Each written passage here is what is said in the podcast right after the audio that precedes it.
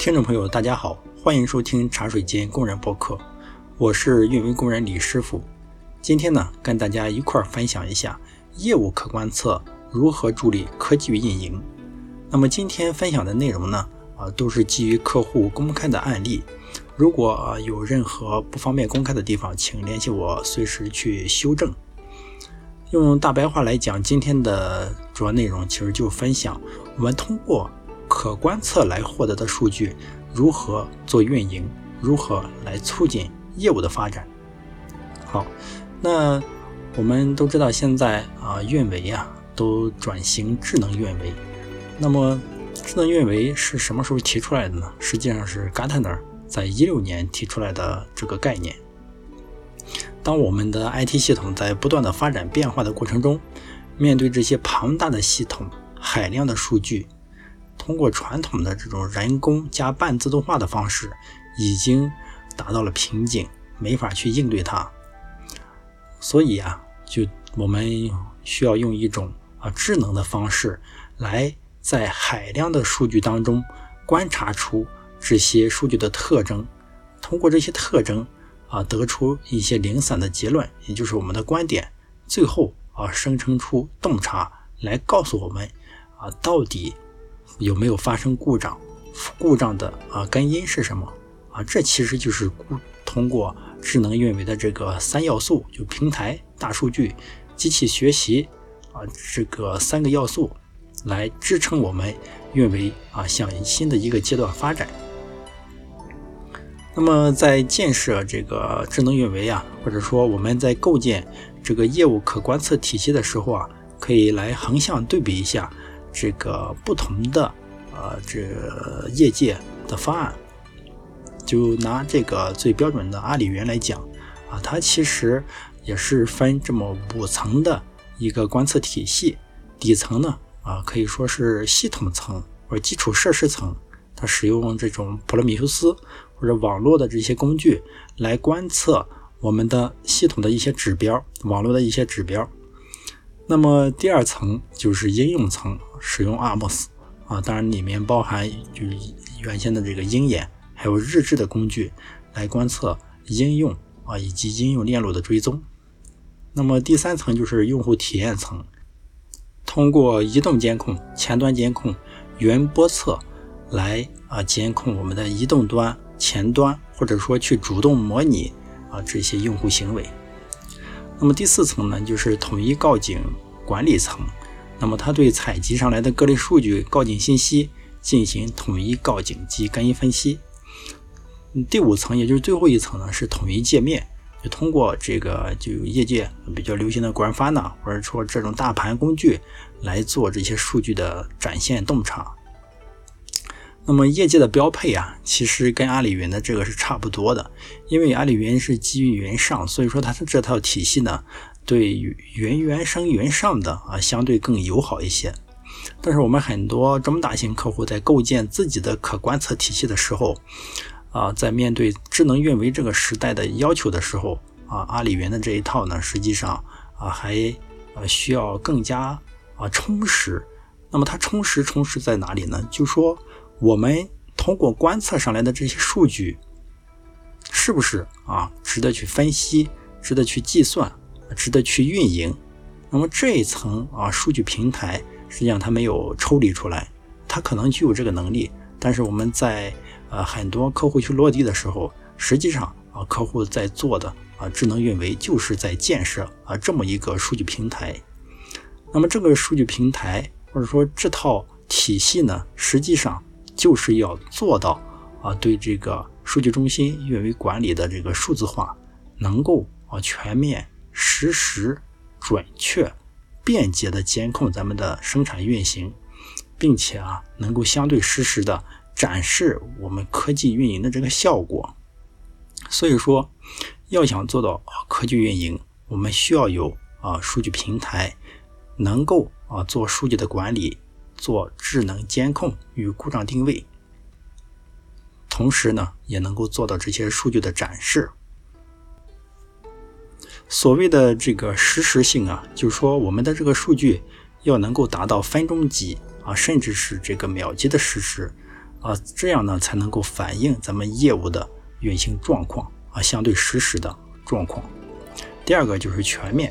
我们这个运营数据啊啊，最好是有各个维度啊、各个力度的数据，这样呢才能够满足不同领域、不同层级的运营需求。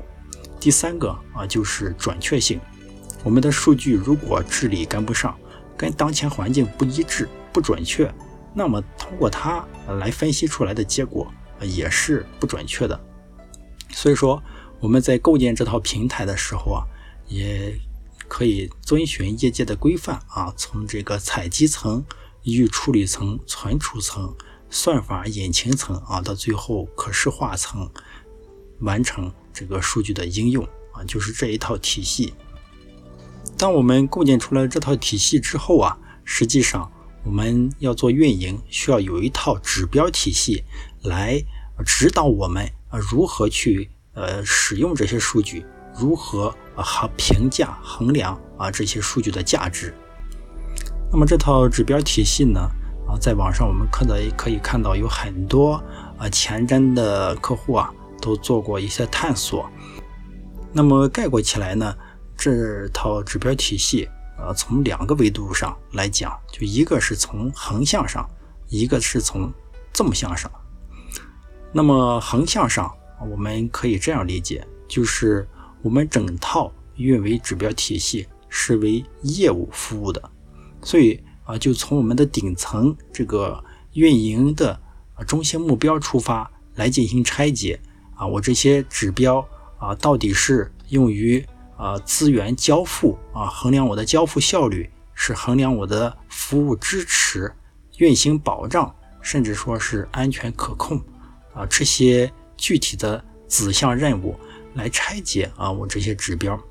那么就针对我们可观测性来讲啊，我们可以观测到这个业务的啊四大黄金指标。那么这个指标呢，其实就是呃对我们的业务系统的一个评价啊。所以就可以把它啊纳入进来，这就是呃所谓的 OSM 模型，就是叫目标策略啊度量模型。那么另一种呢，就是啊纵向的啊这个指标体系。那么纵向的指标体系呢，实际上就是从我们的业务系统的逻辑架构出发，从最核心的啊业务端啊开始一步步向内。到我们的啊网络，到我们的应用，到我们的资源层，到我们的数据库层，来去拆解啊不同的这个呃层级的呃指标，比就比如业务这边啊，我们的呃这个交易量啊成功率，那么到应用那边可能就是我们的接口的请求速率啊健康程度啊，再到网络啊它的丢包情况，这个流量的大小。还有就是资源层，这个 CPU 啊，集群的状态啊，还有我们的数据库啊，它的这个慢 circle 啊什么的，这是具体的啊纵向的啊指标体系啊。通过上面我们就可以了解到，哎，我们要做科技运营啊，应该构建啊哪些指标？我们啊应该搭建什么样的平台啊？那么有了这些目标之后啊。我们就来看看啊，通过呃这个业务可观测得来的数据，能够啊做哪些事儿呢？玩出哪些花样来呢？我在这里先做一个汇总啊，就是说我们观测出来的数据啊，大概啊分三类啊。第一类呢就是告警数据，对吧？我们观测到系统有问题了，发告警出去，这就是第一类数据，告警数据啊。第二个就是统计数据。我们所有的这个四大黄金指标都是统计指标，根据每一笔交易啊聚合出来的这些数据。那么这是第二类数据。那么第三类数据呢，我们叫它 trans 数据或者叫明细数据，它就是真实的每笔交易的啊请求响应的数据。我们啊汇总出这三类数据。接下来呢，我挑几个典型的场景啊来跟大家一块儿分享一下。啊，这些呃数据啊，如何来促进科技运营？首先呢，就是呃全局性啊系统的一个监控。那么全局性啊重要系统啊，我们一听这个词儿就知道啊，它都是具有全局性风险的一些系统。那么对他们的监控可谓是重中之重。我们很多行业啊，就比如金融业啊，它有监管报送的要求啊，有这个重保的要求、灾备的要求。对证券行业来讲，那就更严重了，对吧？你能不能及时的呃委托，能不能成交，是关系到客户的呃资产的安全。所以说呢，这个场景其实就是针对呃咱们核心的业务系统最重要的业务系统来做的一个监控。那么这个监控呢，就是用的咱们的这个观测数据，因为它是通过网络旁路流量啊来计算的这个交易的成功率、响应时间，所以说呢，它能够相对客观的。反映咱们业务的运行情况，不依赖或者说它啊跟这些 agent 或者日志啊还不太一样，系统出问题极有可能这些采集也出问题，但这个旁路的呢，就是它对系统的性能啊什么都没影响。然后我们及时的啊把这些数据输出给我们的数据分析平台，来啊一方面计算啊我们当前的啊交易量啊成功率。有了当前的数值，其实还呃不能够反映系统是不是正常。你比如说，我当前交易量是两千每分钟，但实际上历史啊，过去四周在当前时间平均是一万笔每分钟，那你其实就代表系统有问题了。所以说，我们既要计算当前的这个指标，同时呢，我们也把历史的基线学习过来，来跟基线做一个对比。比如我的交易量偏差是多少，我的成功率偏差是多少，我的响应时间偏差是多少，这样呢就做到既知道啊那个现在，又知道我可能的未来是多少。所以针对这个全局性系统这种监控呢，能够嗯在分钟级别，甚至说秒级别获取到我这些重要系统它的一个业务的实时变化情况。第一时间啊，发现影响这个重要业务系统的事件，来快速定位、快速恢复。以上呢就是第一个场景，就是全局性系统风险监控这种场景。接下来呢，再来分享一下第二个场景，啊，科技运营的场景，就是渠道类的交易监控。比如我们很多银行啊，它有一些重点的渠道产品的这些运营。你说这些数据我通过拉数据库能不能得到？可以啊，或者说我通过买点能不能得到？能。但如果我能够通过观测的数据得到这种低成本的获取高质量的数据，你用不用？当然用，对不对？这相当于在我的工作上又增加了一层价值。而如果我直接去拉库，这么多系统，每一个都对一遍库，都拉一遍库。都受它表结构的修改的影响的话，那你的成本太大了。除非说这是一号工程，所以我们既然能产生这样的附带价值，就应该让可观测啊去完成这样的任务，真正的啊做到我们的业务可观测。好，那么第二个场景就是说渠道的这个交易监控，它其实呢就能够啊全方位的展示啊我这个那个公司。我的各个渠道啊，它的实时的交易啊，来新生成这个啊交易的报表。当然，我的交易不是说哎成交了这个准确的是多少钱，而是重要的重点的反映的它的一个量级和趋势。因为我们作为运营人员来讲，或者说我们作为运维人员来讲，我们这里啊不是 EAP，我们不是业务的 BI 报表，我们实际上啊就是把这个曲线趋势啊做好。最终可能每日就类似于日中日结，它的那个准确的数据还会出来，但它时效性没有那么高，它的成本是很大的。这是全面展示。其次呢，就是能够做到趋势的预判，我们能够实时的啊，通过这个啊监控或者可观测手段来实现对客户行为的这种监控，掌握客户的这个行为轨迹或者业务的发展规律，对吧？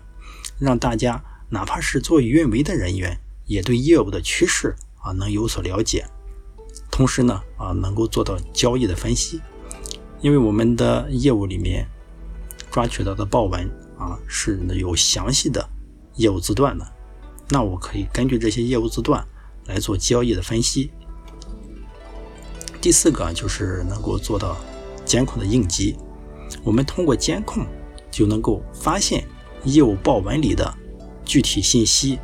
一旦发现业务上，就比如有人在撞库。有人在尝试盗取这个钱财，那其实，在业务上是可以发现的。我们通过观测手段啊，发现之后，那么就可以及时联动啊，做到监控的应急。最后呢，就是我们的这套啊这个观测体系，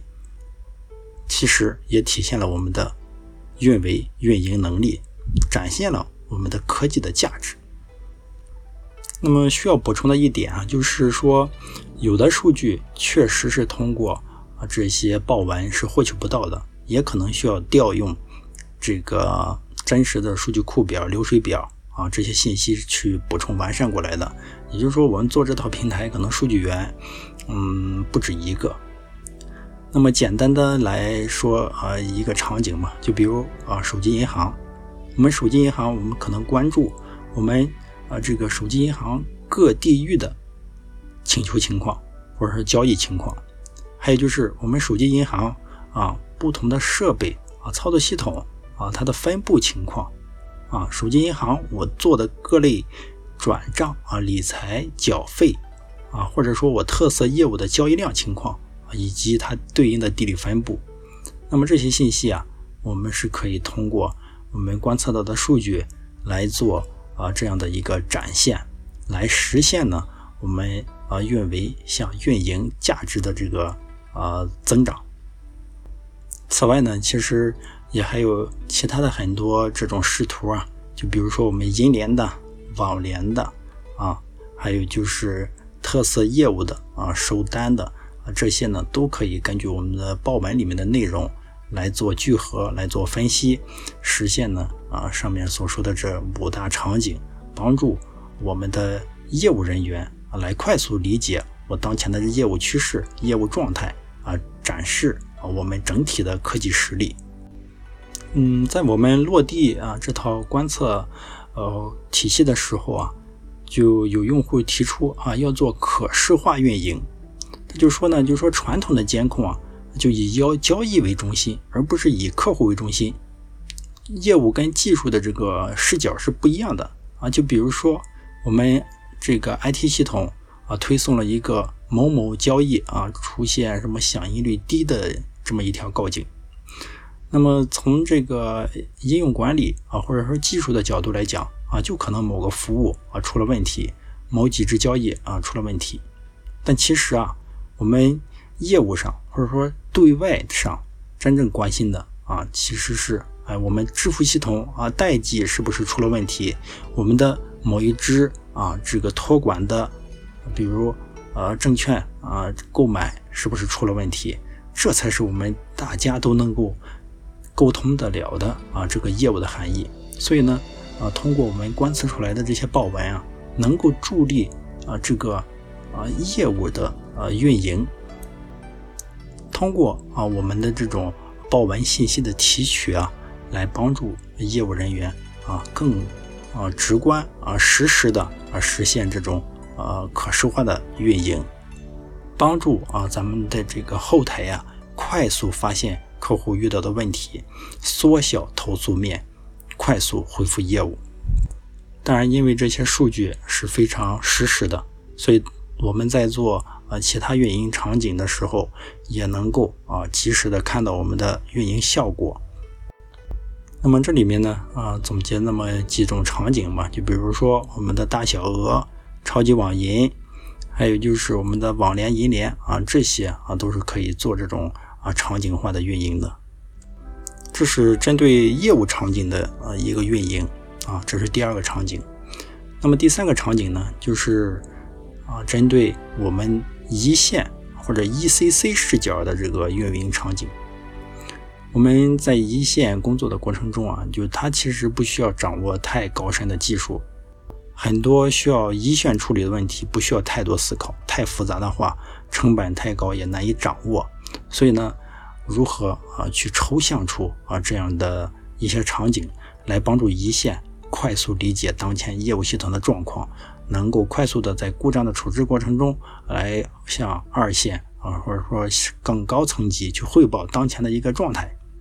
所以这里我简单的抽这么两个场景，第一个场景就是打风。就比如我们这个系统今天的这个交易量啊，这跟历史上相比是一个什么样的情况呢？啊，然后跟历史上相比啊，它如果破风了，那它的响应时间啊、成功率、响应率是不是也出现了抖动波动呢？啊，对吧？比如今天破风都没破，只有这个高峰的一半，突然响应时间变长了，是不是有问题？对吧？有这么一个达峰的啊，这个。试图啊来供一线啊，甚至说管理员去看我们当前系统跟历史相比啊，当前状态。那么到今时啊，今天到今时为止啊，这个状态处于一个什么水平？了解我们这个桶的水呀啊，已经涨到哪里了啊？这是 ECC 的第一个场景。那么 ECC 的第二个场景啊，就是我们重要业务系统的这个监控视图。那么我们把每一个系统的呃，当前的这个黄金四指标的情况，还有跟历史基线的这个情况投到啊屏上啊，来一眼啊就看出我们当前系统跟历史比是一处于一个什么水平，是不是我们啊这个容量啊遇到了问题，需要扩容啊，或者说我们当前某个指标突然掉下来了，发生了什么问题，让一线呢就通过一眼啊就判断出大概。产生了什么状况，然后快速的反馈给我们的呃后方，寻求支援。那么这个呢，就是我们 ECC 的场景啊，第三个场景。接下来呢，就来说第四个场景啊，基线的场景。在我们